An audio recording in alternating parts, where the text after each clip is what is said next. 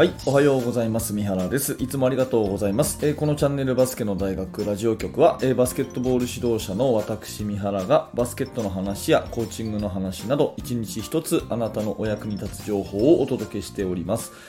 えー本日は5月10日月曜日ですね。また新しい1週間が始まりますが、皆様いかがお過ごしでしょうか私はとても元気です。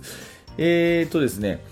まあ、毎週毎週、あ、毎週じゃないな。ごめんなさい。毎日毎日ですね、えー朝7時に、えーこのラジオを更新していまして、本当に嬉しいことにですね、毎日のように視聴者さんが増えて、えーおります。はい、本当にありがとうございます。で、えー今日何の話をしようかなと思った時に、まあ、バスケットボールにはやっぱりポジションがあって、ポジションごとに役割があってですね、それで初めて、えーいいチームプレーができるのかなっていうふうに私は強く思っていて、えーこの辺のポジションをですね、一回こう明確に、ポジションごとの役割をですね、えー自分の頭の整理のために話しておきたいなっていうふうに思ったんですね。というのも、結構このポジションごとに何を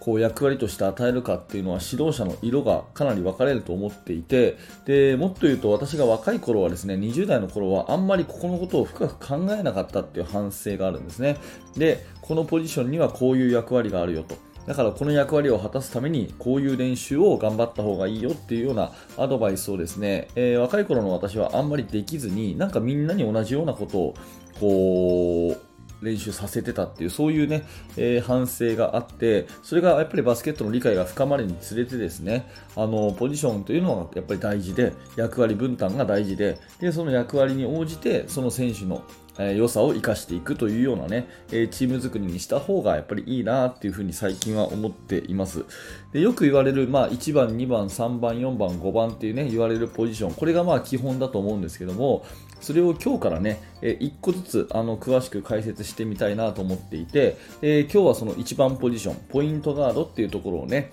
えー詳しくお話ししたいなというふうに思っております。まあえーポイントガードっていうのはね、えーまずあの1番ポジションというふうに言われていて、えー2番がシューティングガード、3番がスモールフォワード、4番がパワーフォワード、で5番がセンターということでね、えやっていくんですが、今日はその第1回目ということで、ポイントガードの役割を3つお話ししたいと思います。えポイントガード、え私が考える主な役割はですね、1つ目がボールを運ぶということ。ね、1つ目はボールを運ぶ。で2つ目は、えゲームメイクをするということね。ゲームメイクをするということ。で3つ目は、えロングシュートを打つと。ロングシュートを打つということで、え1つずつお話をしていきます。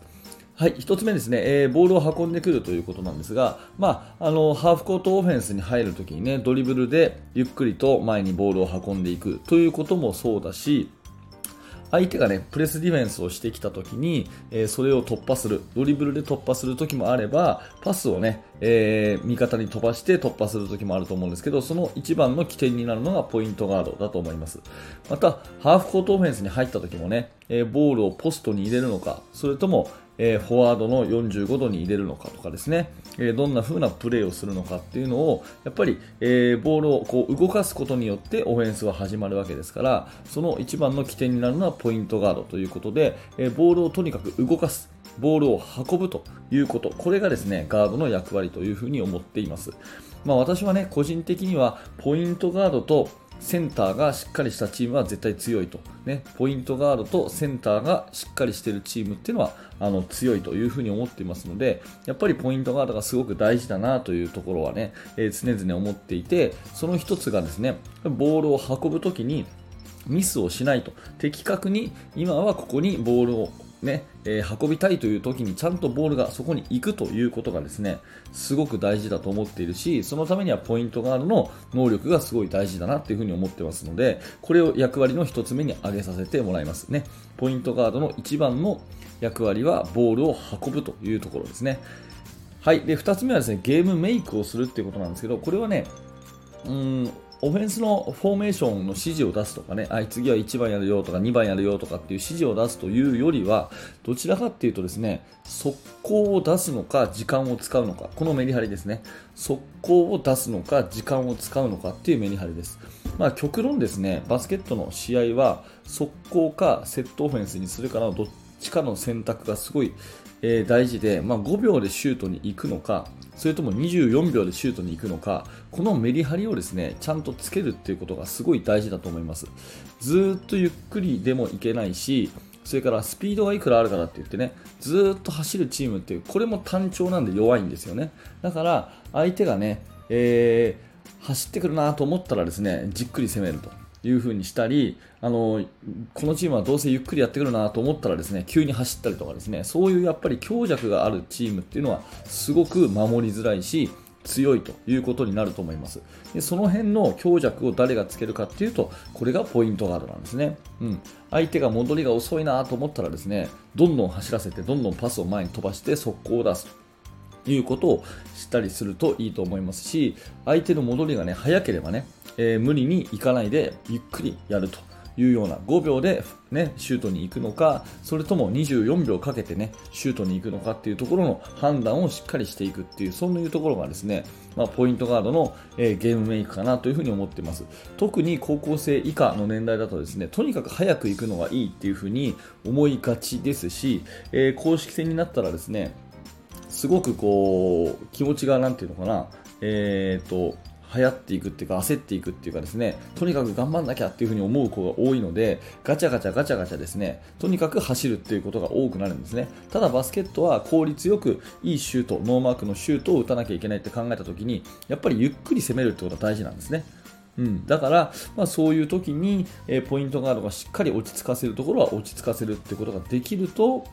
えー、いいのかなというふに思います。でもっと言うとねあの体力的に苦しい時はですねオフェンスでしか休めないんですよ。うん、体力的に苦しい時っていうのはオフェンスでしか休めないんですね。ディフェンスで休んじゃったら相手にやられちゃいますから。でもオフェンスはこっちが動かない限りディフェンスっていうのは動き出さないんですよね。これ大事なことなんでもう一回言いますけどこっちが動かなければオフェンスが動かなければディフェンスっていうのは動かないはずなんで、うん、やっぱり疲れたなとなったらですね攻めるふりして攻めない。でちょっと息を整える。こういうことも大事だと思っていてその辺も含めてポイントガードがゲームメイクをするっていうことは大事かなと思います。これが2つ目ですね。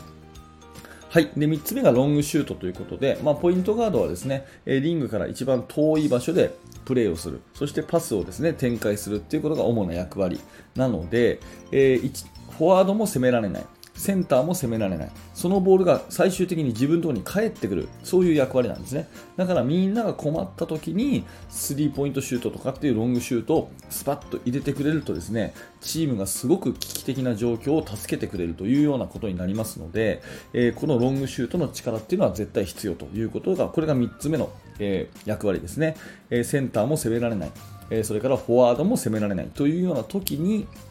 最終的に返ってきたボールのスリーポイントシュートを決めることができるというのはすごく大事な、えー、ところかなというふに思います。これが役割の3つ目ですね。はい、えー、今日はですね、まずはポイントガードありきということで、絶対強いチームにはポイントガードがいます。で、そのポイントガードの役割は、1つ目はボールを運ぶ。ね、2つ目はゲームメイクをする。えー、3つ目はロングシュートを決めるということで、えー、この3つをしっかりね、えー、任せる選手を作っていくということが、チームにとってのまず1つ目の条件かなと思います。ます今日はね、すごく大事なポイントガードについてお話をしました。え指導者の方にね、えー、とってこう、いい想像っていうのは違ってくるので、これはあくまで私の考えということでね、えー、何らかヒントにしていただければ嬉しく思います。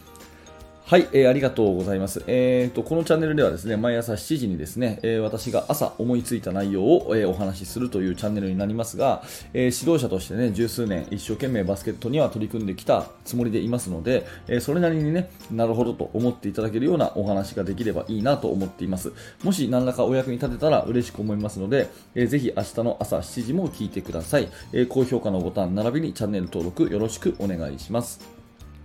えー、そして現在ですね、指導者の方向けに無料のメルマガ講座というものをやっております。こちら登録していただきますと、最初の1通目でですね、練習メニューの作り方という、えー、動画教材をプレゼントしておりますし、その後もチーム作りについていろいろなメールをお届けしておきえいますので、えー、ぜひお気軽に登録してください。動画の説明欄にリンクが貼ってあります。えー、そしてメルマガの受講者さんの中で、えー、より深く学びたいという方はですねバスケの大学研究室というね、えー、そういった、え場もありますので、えー、ぜひそちらも興味のある方は覗いてみてください。はい、え最後まで、えご清聴ありがとうございました。三原学でした。それではまた。